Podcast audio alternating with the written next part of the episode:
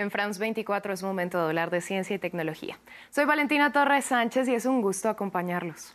En esta ocasión iniciamos hablando del donanemab, un fármaco que aún se encuentra en estudio y que según los resultados de la fase 3 logra ralentizar en un tercio el avance del Alzheimer. Recordemos que en esta enfermedad se generan placas amiloideas, depósitos de proteína beta amiloide en el cerebro que afectan la sinapsis de las neuronas.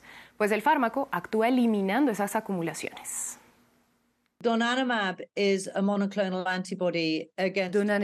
es un anticuerpo monoclonal contra la tóxica proteína amiloide en el cerebro, que es el sello distintivo de la enfermedad de Alzheimer, el desarrollo o acumulación de esta proteína tóxica anormal and has been demonstrated to remove this toxic amyloid protein. Entonces hay una correlación demostrada con ralentizar los síntomas cognitivos.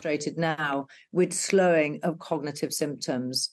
1.736 pacientes entre 60 y 85 años participaron en el ensayo que, según expertos que no hacen parte de la prueba, ralentizó significativamente el avance de los síntomas clínicos a las 76 semanas. Recordemos que esta enfermedad no tiene cura y los fármacos aprobados hasta el momento tienen en común que lo que logran es disminuir la velocidad del daño cerebral y deterioro cognitivo. Pero porque es clave atacar los depósitos de proteína amiloide, puntualmente porque cuando las acumulaciones son mayores, se cree que ayudan a formar ovillos de la proteína tau dentro de las neuronas, algo que también es tóxico y provoca un daño cerebral mayor. Los tratamientos en el mercado para la enfermedad de Alzheimer son lo que llamamos tratamientos sintomáticos, lo que significa que no cambian la causa subyacente de la enfermedad, solo ayudan a las células moribundas a funcionar de manera un poco más eficiente por un periodo limitado de tiempo. Mientras que Donanemab está en esta nueva clase de medicamentos que está diseñado para mantener vivas esas células cerebrales en primer lugar. Entonces, es un modificador de la enfermedad en el sentido de que cambia el curso de la enfermedad. Y como hemos visto en los resultados de hoy, está desacelerando efectivamente la progresión de la enfermedad al eliminar la proteína amiloide. Algo que cabe resaltar es que en el ensayo clínico quedó en evidencia que hay un efecto secundario a considerar y es la inflamación cerebral y las microhemorragias, algo que se produjo en un 24% de los casos. Asimismo que pacientes con el gen APOE4 registraron mayores riesgos de ese efecto secundario, por lo que los expertos recomiendan realizar pruebas genéticas antes de suministrar el tratamiento. No es el primer fármaco de este tipo que se desarrolla. Ya en 2021, la Administración de Alimentos y Medicamentos de Estados Unidos aprobó el aducanumab y hace poco dio luz verde al lecanemab, también comercializado como Leqembi. Ahora, en una editorial publicada en la revista Journal of the American Medical Association queda en evidencia una problemática y es lo que llaman falta de diversidad racial y étnica. El texto señala, solo dos individuos indios americanos nativos de Alaska, 11 participantes asiáticos, 24 individuos negros o afroamericanos y 71 participantes hispanos fueron incluidos de 1.251 participantes estadounidenses. Esto continúa con un pobre historial de inclusión y representación en los ensayos clínicos de enfermedad de Alzheimer y plantea preocupaciones éticas, así como preguntas sobre la generalización de los resultados a las poblaciones con alto riesgo de Alzheimer y demencia.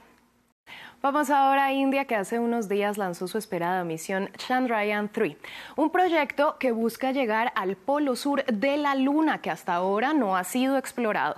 El proyecto costó unos 75 millones de dólares y fue diseñado para adelantarse a cualquier error, tras el fracaso de su predecesor, el módulo Chandrayaan-2, que fue lanzado en 2019 y cuyo rastro se perdió durante la maniobra de alunizaje. El primero de agosto tendrá lugar la inyección translunar, según el programa nominal, por lo que tendremos cuatro maniobras en tierra. Después de eso habrá una inyección lunar el primero de agosto. Después de eso llegará a la Luna y luego se producirá la separación del módulo de propulsión y el módulo de alunizaje, el 17 de agosto. Por lo tanto, el descenso y el aterrizaje de potencia final están planificados actualmente para el 23 de agosto. Recordemos que hasta ahora solo China, Estados Unidos y Rusia han llegado a la Luna, por lo que India quiere entrar en ese selecto grupo. Los expertos indios identificaron una zona más extensa en el polo sur de la Luna que la seleccionada para la misión anterior y reforzaron las patas de la sonda para que soporte una mayor velocidad cuando impacte el suelo lunar. Además, se corrigieron fallos de software y se agregaron paneles solares adicionales para garantizar que el módulo genere energía sin importar cómo alunice. Y cerramos en la ciudad de Los Ángeles, donde fue certificada la primera panadería digital. Se llama Sugar Lab y crea divertidos y complejos diseños a escala. Según el responsable del lugar, su impresora puede usar azúcar de grano fino en lugar de pasta, lo que permite producir detalles más precisos en los dulces y tener un mayor control sobre el producto final. Cada proyecto aquí en Sugar Lab comienza con una idea. Entonces el cliente tiene este concepto que quiere hacer realidad. Así que tomamos ese concepto y se lo enviamos a nuestro diseñador 3D. Él lo toma y diseña una forma impresionante a todo color. Y luego se lo envía por correo electrónico a nuestros chefs aquí en el laboratorio y lo publicaremos directamente en esta impresora 3D. Cualquier archivo 3D que puedas imaginar se puede imprimir tal como lo estamos viendo aquí.